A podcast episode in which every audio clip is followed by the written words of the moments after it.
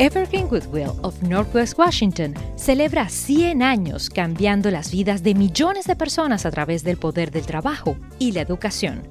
El impacto de Evergreen Goodwill en nuestra comunidad es invaluable. Durante estos 100 años existen innumerables historias en las que prepararon y conectaron a los más vulnerables con los lugares de trabajo que los necesitaban, siempre manteniéndose relevante. Fiel a su misión, Evergreen Goodwill, con el pasar del tiempo, se ha vuelto más fuerte para continuar sirviendo a nuestra gente. El trabajo mejora en gran medida la moral de quienes buscan un mejor futuro. Celebremos este centenario y recuerde que cuando compra o dona a Evergreen Goodwill, apoya su misión de empoderar a las personas, fortalecer a las familias y construir comunidades más fuertes en el episodio de hoy de Power Moment. Me comprendes, Méndez, no sé por qué no entiendes. Yo soy un rapero que mis canciones siempre cuentan una historia. Yo en el año 2000 le digo sí al Señor y transforma mi vida y le dio mucho sentido a presentarlo ya como un libro y estas memorias. Rendirme y, reconocer la esclavitud en la que estaba a través de las sustancias, de las drogas como si cada capítulo fuera una canción donde hay un tema y donde hay un inicio y hay una resolución. Entonces, ¿qué le diría a ellos? Que suelten el machete y que agarren la espada y agarren la pala para reconstruir sus vidas. Estás escuchando Power Moment con Paula Lamas. Bienvenidos a otro episodio de Power Moment con Paula Lamas. Vamos a comenzar con tres noticias rapiditas para luego entrar en materia con nuestro invitado de lujo. Un joven de 21 años resolvió un cubo de Rubik casi en el tiempo que me toma leer este titular. Max Park, de 21 años, hizo historia al lograr el tiempo más rápido registrado para resolver el cubo de Rubik según Guinness World Record. Es decir, en un poquitico más de 3 segundos. Todos sabemos que los pasantes universitarios suelen encontrar muchas formas de ahorrar dinerito y, por supuesto, encontrar lugares baratos donde vivir durante el verano. Resulta que una joven está haciendo un gran esfuerzo para mantener los costos bajos. Se llama Sofía Celentano, es residente de Carolina del Sur y viaja en avión todas las semanas para asistir a su pasantía en Nueva Jersey. Según reveló en su cuenta de TikTok, esta joven de 21 años. Resulta que alquilar un apartamento cerca de su oficina le costaría 3.400 dólares. Sin embargo, reservó un vuelo de ida y vuelta de 100 dólares el único día de la semana que tiene que ir en persona a la oficina. Imagínense ustedes todo lo que se está ahorrando. Y por último, pero no menos importante, fósforo en Saturno. ¿Qué significa esto? ¿Qué implica el hallazgo para la posibilidad de vida en otros planetas? Pues bueno, una investigación publicada en la revista Nature da cuenta del descubrimiento de uno de los elementos clave para que pueda existir vida biológica en Encédalo, una de las lunas de Saturno. La sonda Cassini analizó polvo cósmico de esta luna de Saturno y fue prácticamente la que hizo este descubrimiento. Así que cada vez hay más elementos para pensar que no estamos solos en este universo. Estás escuchando Power Moment con Paula Lamas. Y entramos en materia. Fuego, sonrisa, realidad y dolor son los ingredientes de la historia que cuenta Fermín IV en Sí Señor. Y no nos referimos a una de sus canciones. Esta expresión también le da título al libro de sus memorias cargada del poder de renacer de las cenizas. Según Fermín, es la poderosa historia de la resiliencia de Dios con él, al rescatarlo del mundo de las drogas. Han pasado más de 27 años desde que nació Control Machete, de llenar grandes estadios, conquistar América Latina y el mundo hispanoparlante en una época sin internet, sin redes sociales, rapeando, ganando múltiples premios, nominado a los Grammys, miembro del movimiento de música avanzada Regia. Más de 18 años han pasado desde que comenzó a llevar una vida con otra tribu, con su familia, mientras predica la palabra del Señor. En este episodio conversamos de todo un poco sobre el libro del cual nos dio detalles, anécdotas únicas, su etapa en Control Machete, su nueva vida actual y hasta rapeó, sin dejar de lado que le adivinamos sus planes futuros. Sí, señor, es un libro que mezcla lo mejor de su estilo artístico como autor, escritor, llevando al lector a un viaje en el pasado, con las melodías que todos conocemos sonando en nuestras cabezas mientras atravesamos su lado más oscuro hasta llegar a su lado lleno de luz. Una vida con blancos, negros y grises. Cuenta sus diferentes etapas de una forma muy original y por momentos hasta con rimas. Fermín IV renace como artista desde otra perspectiva y con la mirada puesta en llevar un mensaje desde su corazón. Los invito a este episodio con Fermín IV. Me comprendes, Méndez. No sé por qué no entiendes que en este momento tú no me sorprendes. Harto estoy. Por si no lo reconocen, el único, el original Fermín Cuarto de Control Machete. Muchísimas gracias por este power moment que vamos a tener contigo en estos minutitos.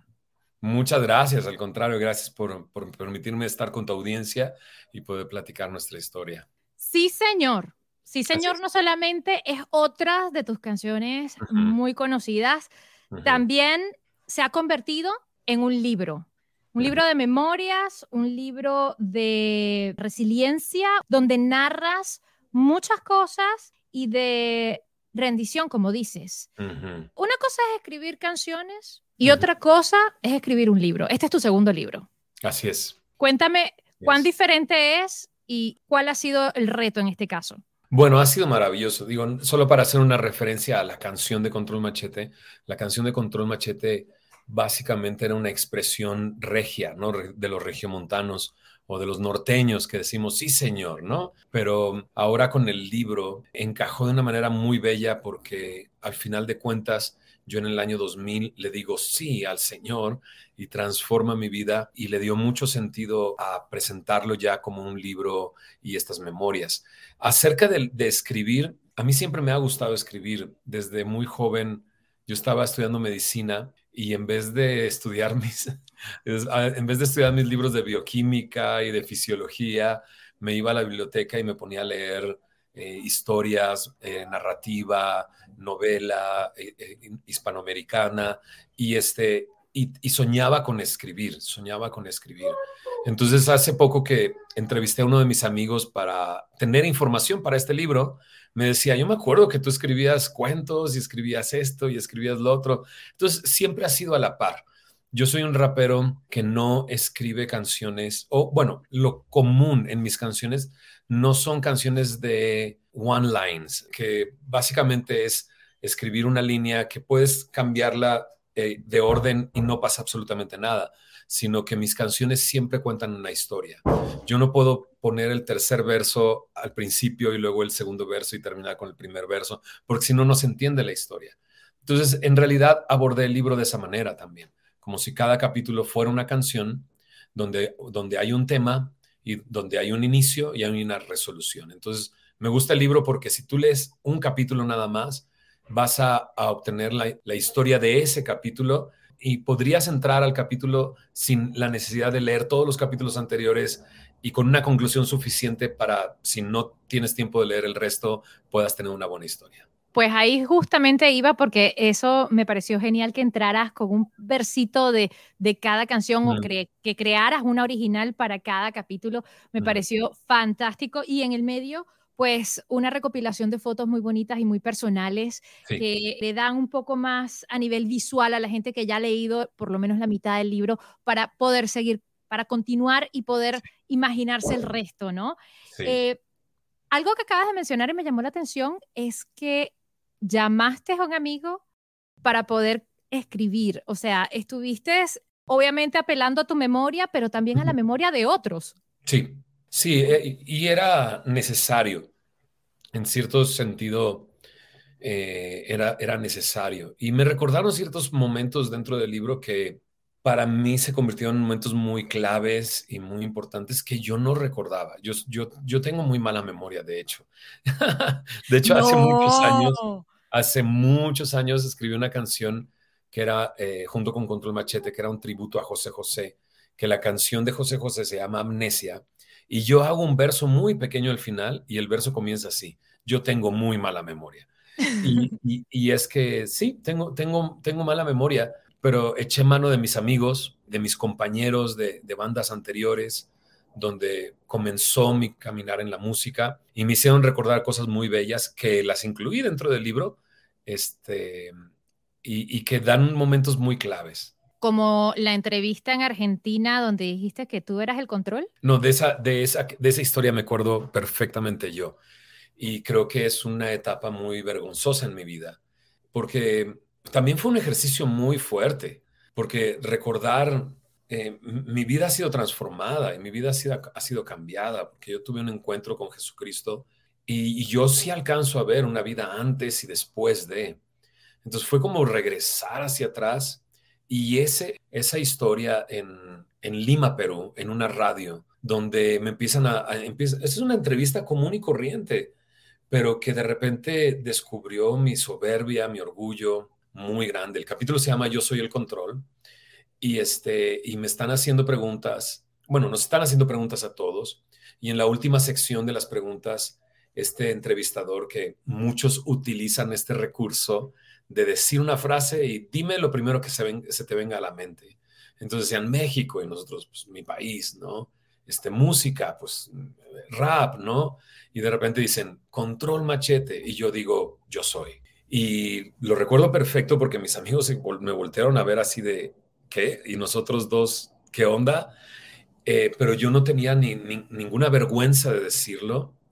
Eh, incluso ya en la camioneta de regreso al hotel me voltearon a ver y me decían, ¿qué? Y yo literalmente les contestaba, ¿qué? O sea, yo soy el control. Y, lo recuerdo porque, pues creo que con eso lastimé a las personas. Y después de escribir el libro, yo tuve que hablar con, con uno de los chicos y, y pedirle perdón por esa escena. Lo tenía que hacer. O sea, no lo había hecho antes, no sé por qué, pero el escribir el libro fue un ejercicio de reflexión, de reencontrarme con ese Fermín antiguo y ponerme a cuentas con algunos amigos. Qué bonito. Tuvo que haber sido una, digamos, un camino dificilísimo, porque primero escribir sabiendo que esto se va a hacer público, reconocerte a ti mismo antes de reconocerle a nadie, todo lo que pasó, todo lo que pasaste, lo bueno, lo malo, lo regular, lo bonito, lo feo, como sea, y, dar ese paso de humildad para realmente dejar las cosas como tienen que ser, ¿no? O sea, solo te comento, no es que haya caído en un ataque de pánico, pero sí hubo varios momentos ya que había entregado el manuscrito, ya que me habían regresado las correcciones y las ediciones, y ya que lo leí después, hubo varios momentos que estaba en mi casa y de repente decía, ¡Ah! lo van a publicar, ¡Ah! ¿y qué dije de esto? ¿Y qué escribí de esto? ¿Y qué escribí de esto? Y, y, me llenaba un poco de temor, pero siempre traté de preguntarle a mis amigos que lo leyeron antes de que saliera, a los editores, porque yo no quería pintar con una mala luz a nadie, pero también yo no me quería pintar en una muy buena luz. Y eso, eh, eso fue algo que lo que me llevó a escribir el libro. O sea, siempre que eh, un buen libro siempre tiene un protagonista y siempre tiene un héroe y siempre tiene un villano. Y tiene que ser, porque las historias están hechas así. Nuestras historias son historias así. Y ahorita que decías de, Power Moment, ¿no? Y de resiliencia, en realidad, o, sea, si en este libro se habla de resiliencia, es, es la resiliencia de Dios, que me tuvo paciencia conmigo, ¿verdad? Porque en realidad, cuando comencé a escribirlo, dije, yo no quiero ser el protagonista, yo no quiero ser el héroe. Yo leí varios libros, por ejemplo, leí el de I Will, de, Will Smith, y, este, y, yo entiendo el personaje de Will Smith y entiendo él como actor, y es una mega estrella, o sea, no lo compararía conmigo ni de en broma, pero de repente era como, lo logré, y lo logré, y lo logré, y lo logré. Y yo pensaba en mi historia y yo decía, no, yo no lo logré, en realidad fue Dios el que lo hizo. Entonces, fue, fue muy lindo poder escribirlo de esa manera. ¿Por qué tomas el paso o la decisión de escribir este libro en particular? Sinceramente fue la invitación de la editorial. Este, los, el, director de la editorial y el editor también, Emanuel Elizondo y, y, Giancarlo Montemayor, son de Monterrey. Ellos son una generación un poquito después de mí y ellos me conocieron en la época de Control Machete pero ellos dos son cristianos y entonces me, me conocen en esta nueva etapa. Y creo que era, era un buen, o sea, llegó la invitación y llegó en un buen momento. Ellos tenían una idea y la idea precisamente tenía que ver con poner al principio la letra de una canción y escribir una historia detrás de eso. Y yo seis meses atrás, un año, un año atrás más o menos, esto, esto, estoy hablando de la época de la pandemia, así es que todos teníamos mucho que hacer o no teníamos nada que hacer y hacíamos muchas cosas.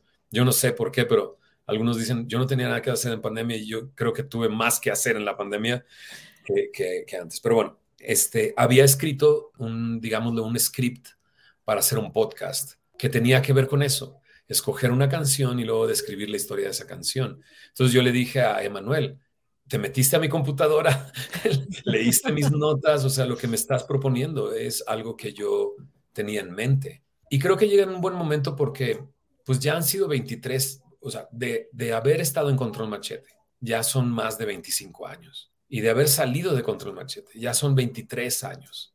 Y bueno, yo me dedico el día de hoy a ser pastor en una iglesia cristiana y de pastor ya son 18 años. Entonces, en cierto sentido, tenía, tenía lógica escribir un libro hasta ahora de esas memorias de ese tiempo. Acabas de resaltar dos épocas y son dos generaciones. La generación que creció contigo, y me incluyo escuchando Control Machete, y la generación que ahora te conoce como pastor. Que no eres el primer artista de la industria que pues encuentra un camino, encuentra la luz, encuentra lo que le hacía falta en su corazón y en su espíritu para seguir adelante. Y tenemos caso de Juan Luis Guerra, caso en su momento de Don Omar, caso de muchos otros artistas.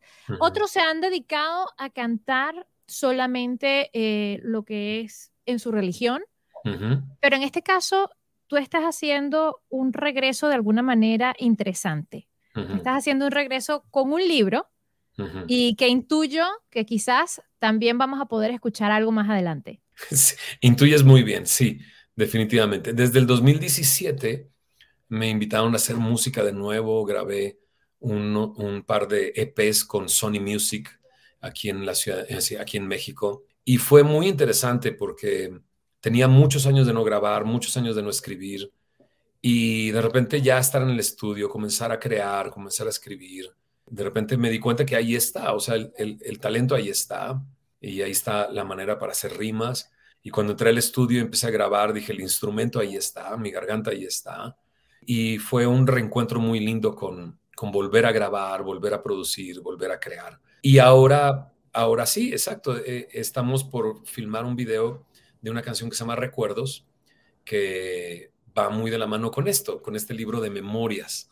Y estamos haciendo las canciones con algunos otros raperos de generaciones más nuevas que están, eh, que están teniendo mucho, mucho público en estos últimos años y estamos muy contentos de, hacerlo.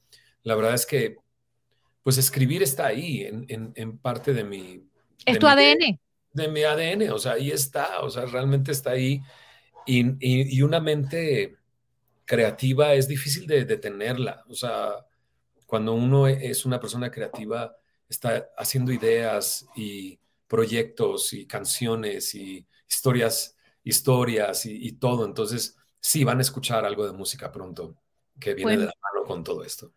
Qué buena noticia y estamos todos muy pendientes. Vamos a estar ahí en primera fila para ver ese nuevo bebé musical que vas a tener seguramente muy pronto.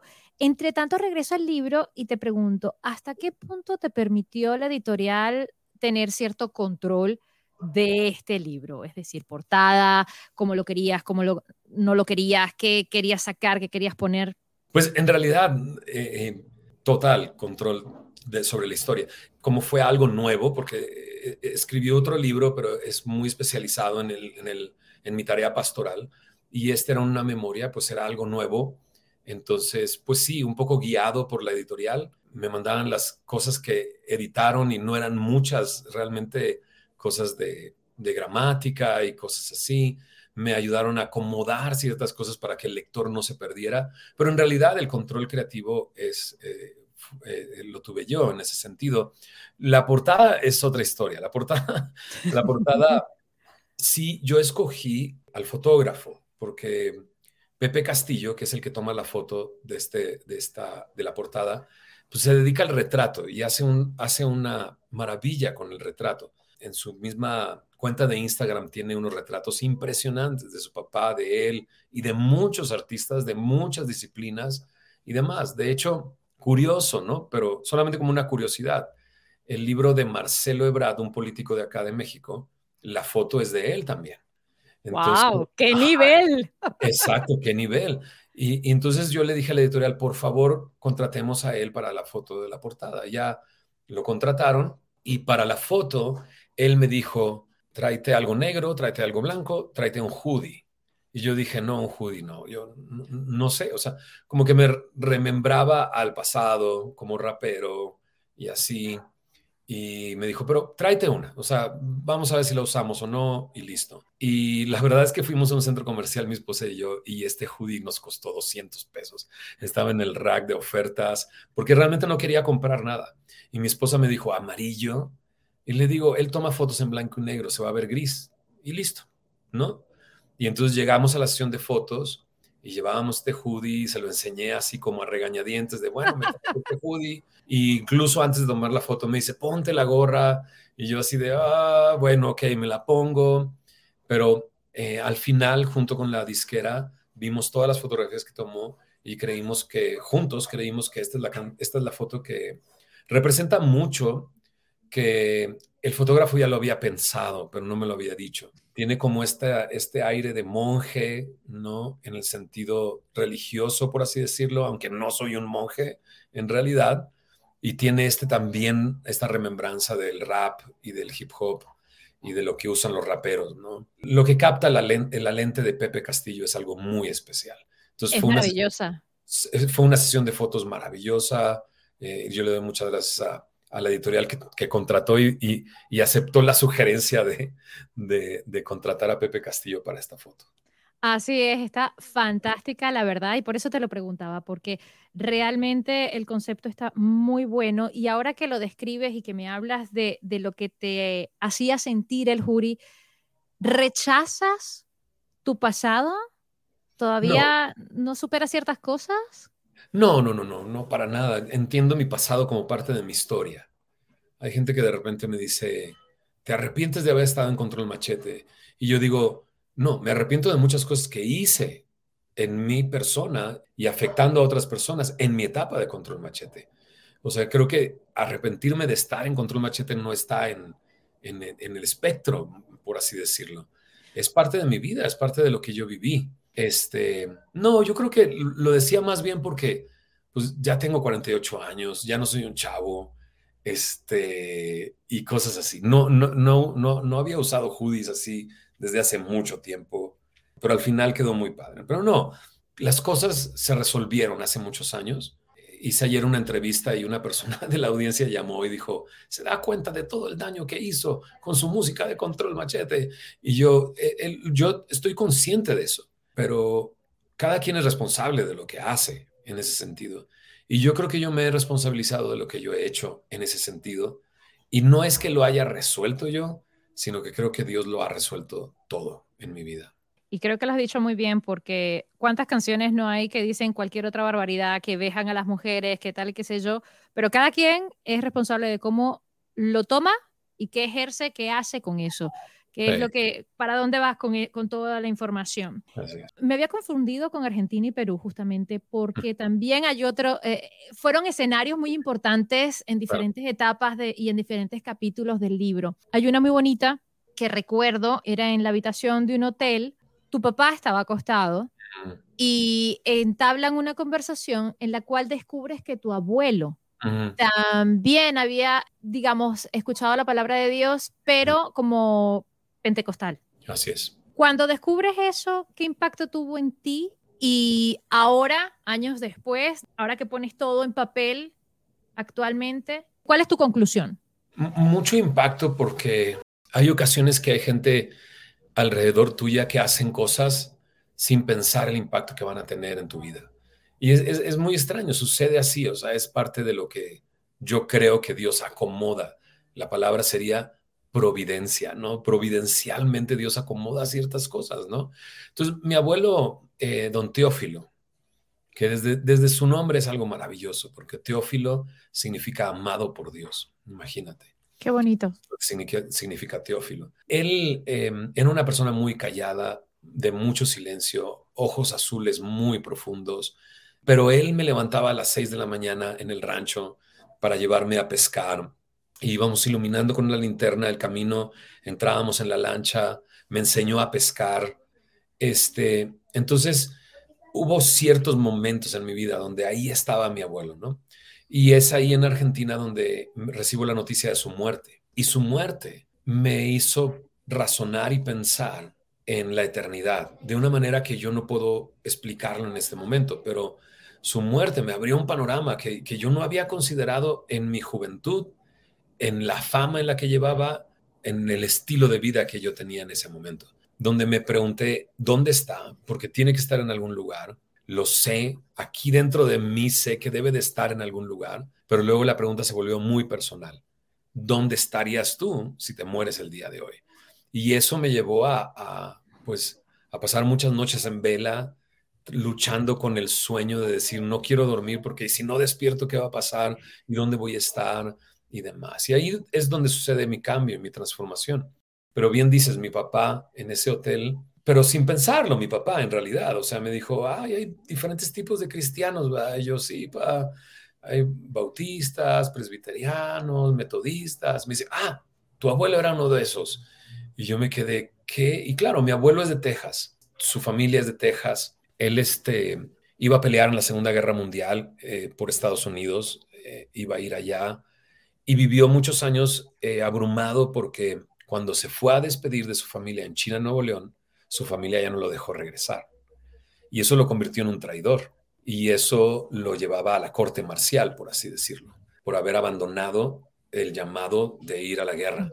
Y no es hasta que Ronald Reagan clama o da una un perdón a todos aquellos que no fueron a la guerra, que él regresa y regresa a su batallón y a, su lugar, al cuartel, y le dicen, todo tu, todo tu batallón falleció este, en la guerra. Entonces me, me pone a pensar muchas cosas. Dios usó a mi abuelo de muchas maneras. Una, pues dándome la vida, porque si él hubiera ido allá, no estaría yo aquí, pero también de cierta manera me rescató porque me hizo pensar en algo que nadie me había hecho pensar, que es la eternidad, y eso me llevó a conocer a Dios y, que mi vida fuera transformada. Digamos que has tenido muchísimos power moments. Uy, sí. si te tengo que decir que escojas uno o que hagas un resumen, ¿qué me dirías? Wow, pues sí hay muchos momentos, pero creo que hay un momento muy, muy especial. Lo narro en el libro y, es un momento donde yo tengo que rendirme y, reconocer la, esclavitud en la que estaba a través de las sustancias, de las drogas. Y, es ahí donde yo me encuentro en un, en un, en un autobús, este, acostado en este autobús donde vamos viajando de gira en gira, y mi novia en ese momento eh, me descubre, descubre que sigo, le, le, había estado mintiendo por meses, que yo ya no estaba en las drogas, me descubre y me dice, Dios te puede ayudar. Y yo, Dios tiene muchos problemas en Medio Oriente y en el mundo, hambre y guerras, como para estar pensando en mí. Y me dijo, no, Él te puede ayudar. Y ella oró por mí y no puedo decir otra cosa, sino que fue algo que actuó dentro de mí. Y yo Llevo 18 años enseñando la Biblia y yo sé que cada milagro de Jesús no es el hecho, o sea, e-, el hecho sucede. Y podríamos debatir mucho si es un milagro o no es un milagro y demás, si se puede o no se puede realizar. Pero la Biblia presenta cada uno de esos como una señal, como una señal. Y una señal apunta a un lugar. Y entonces ese milagro que sucedió en mi vida apuntó hacia Jesús. Y cada milagro apunta hacia Él, a que te lleve a preguntarte, quién es este hombre y qué más puede hacer. Y eso fue lo que surgió dentro de mi corazón y eso creo que fue lo que llevó a que mi vida fuera transformada y, me ha traído hasta el día de hoy. Entonces lo cuento y lo cuento, por, lo cuento con mucha emoción porque, porque es ese power moment que viví en mi vida y que, y que me tiene despierto el día de hoy con, con la disposición y el deseo de que muchos más puedan encontrar ese power moment en su vida. Y ahí va justamente, ¿qué le dices a los que han tomado o tomarán el machete? Wow. Fíjate que la imagen del machete es una imagen de trabajo, pero también de batalla. Y me gusta porque en todos nuestros pueblos existe un instrumento así, de, trabajo y de batalla. En la Biblia encuentro una historia muy bella, en la historia de Nehemías, donde son llamados a reconstruir el muro, pero también a defenderse. Y dice ahí que en una mano tenían una pala para construir y en la otra mano tenían una espada para defender. Entonces, ¿qué le diría a ellos? Que suelten el machete y que agarren la espada y agarren la pala para reconstruir sus vidas, porque hay mucho que reconstruir en nuestras vidas, y para defender a su familia como se tiene que hacer. Mm. Has tenido varios milagros en tu vida y dos de ellas son Camila y, vale, y Valentina. Ellas hoy por hoy entienden, les has contado, les has mostrado los videos de MTV porque en esa época no había redes sociales, no existía internet, solamente teníamos MTV. Sí, y, la verdad es que tanto Camila, Valentina, mi, mi, más pequeña también, Roberta, hablamos mucho, nosotros hablamos mucho. ¿Pero tienen el concepto de quién fuiste?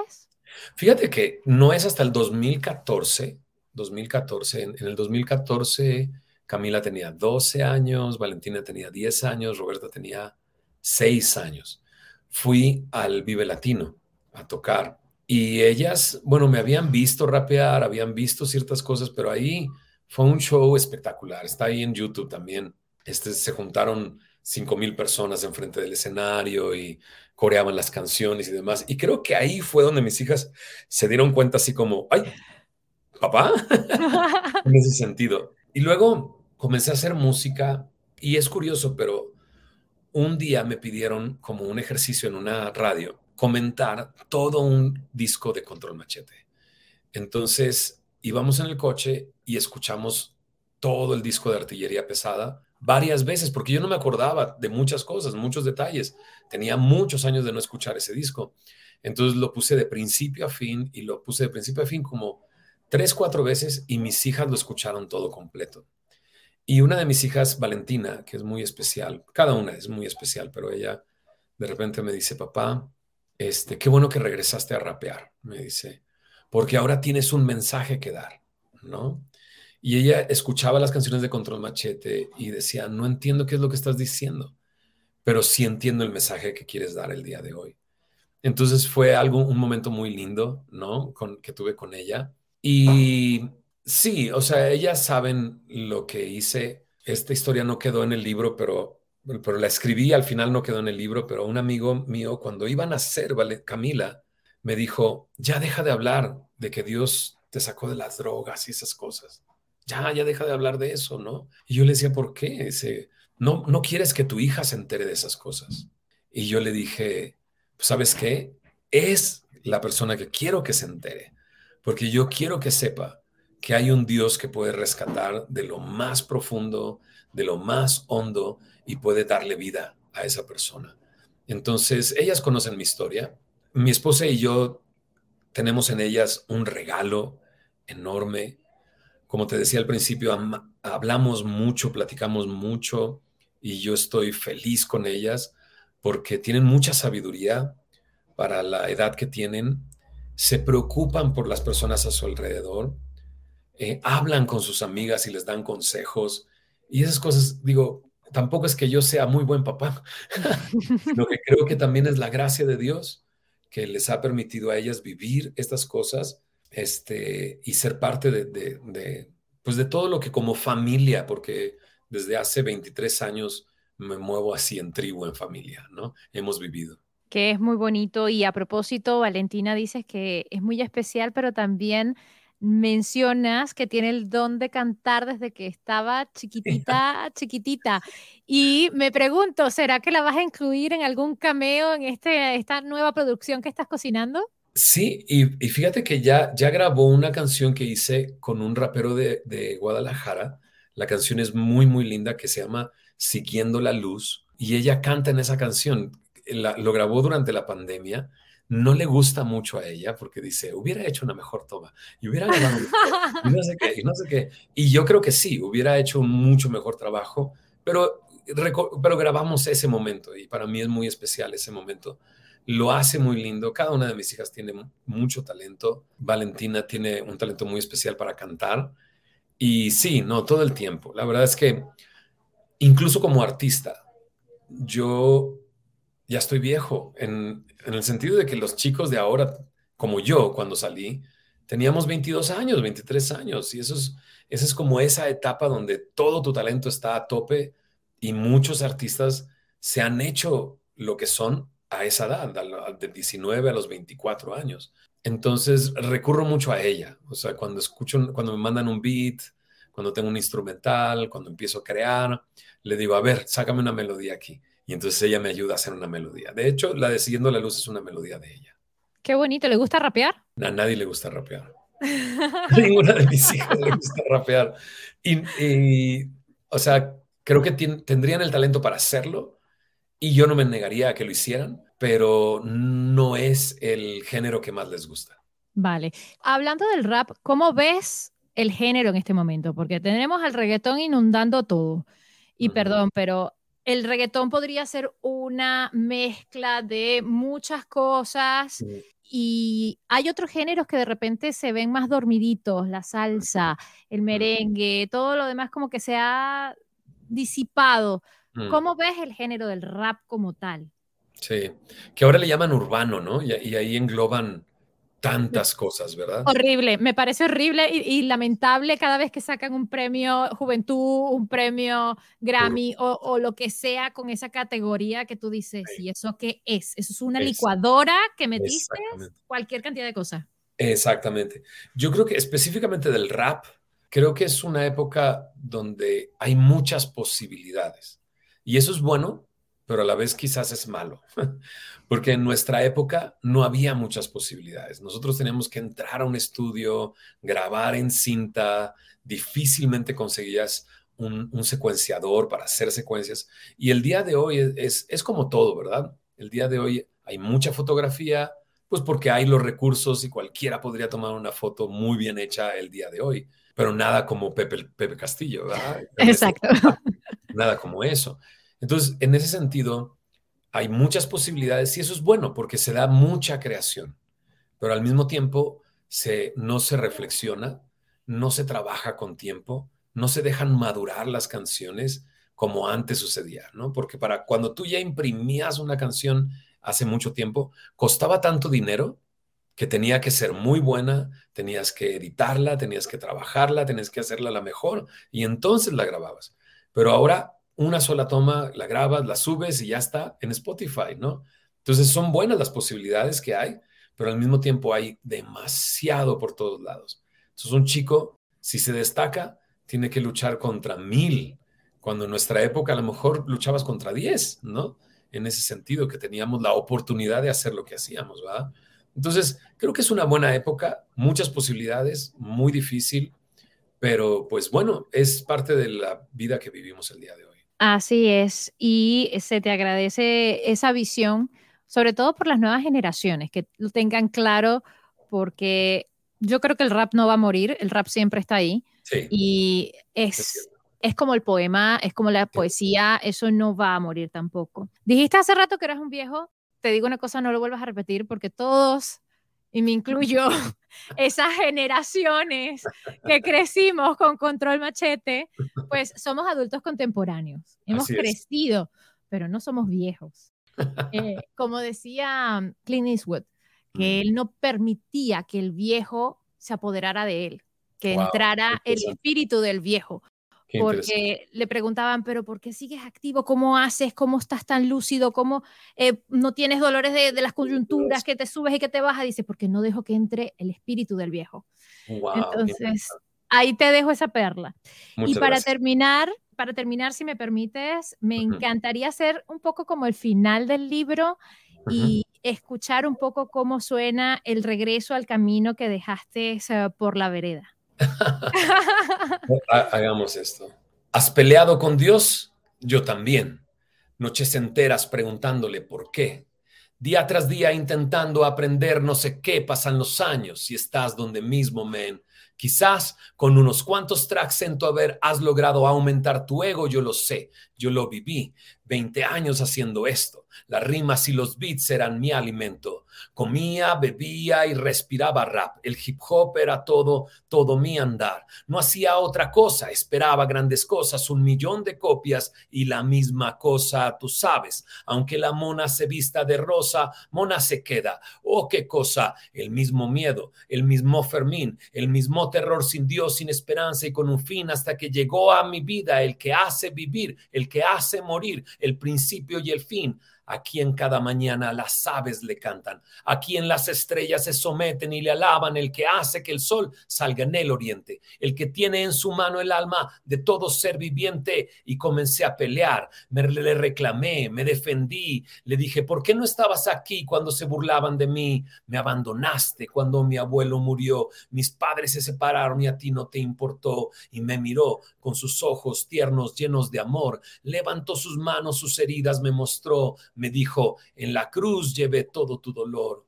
tus pecados mi sangre los borró. Escucha bien, vengo a darte mi amor, a darte vida, solo recíbelo. ¿Sabes qué? Peleé y me derrotó y me dijo, venciste, ahora yo soy tu Señor. Me ha dado vida. Cuando muerto estaba, me sacó de la tumba en la que moraba y ahora agarro el micro y que esperaba, solo de Cristo están llenas mis palabras y ahora agarro el micro y que esperaba, solo de Cristo están llenas mis palabras. Sí, señor. Muchísimas gracias, Fermín Cuarto. Qué honor haberte tenido aquí en este Power Moment. Los que tuvimos el Power Moment fuimos nosotros. Muchísimas gracias. Gracias por permitirme estar con tu audiencia y compartir esto. Y les invito a, buscar su copia de Sí, señor, del libro. Eh, chequenlo, lo pueden pedir en cualquier plataforma y lo pueden encontrar en cualquier librería. Muchas gracias. Recuerda, hacer bien sin mirar a quién. Power Moment cuenta con música original del afamado ingeniero de sonido, productor musical y musicólogo, múltiple ganador de los Grammys americanos, Marcel Fernández. Además, cuenta con la prestigiosa voz del reconocido talento hispano de ESPN en español, Carlos Cataño. Power Moment no se hace responsable por los comentarios emitidos por los invitados. Recuerda seguir a Power Moment en las redes sociales, arroba Power Lamas, en Twitter e Instagram y en Facebook, Power Moment with Paula Lamas. Esta es una producción de GGSI. Evergreen Goodwill of Northwest Washington celebra 100 años cambiando las vidas de millones de personas a través del poder del trabajo y la educación el impacto de Evergreen Goodwill en nuestra comunidad es invaluable. Durante estos 100 años existen innumerables historias en las que prepararon y conectaron a los más vulnerables con los lugares de trabajo que los necesitaban, siempre manteniéndose relevante. Fiel a su misión, Evergreen Goodwill, con el pasar del tiempo, se ha vuelto más fuerte para continuar sirviendo a nuestra gente. El trabajo mejora en gran medida la moral de quienes buscan un mejor futuro.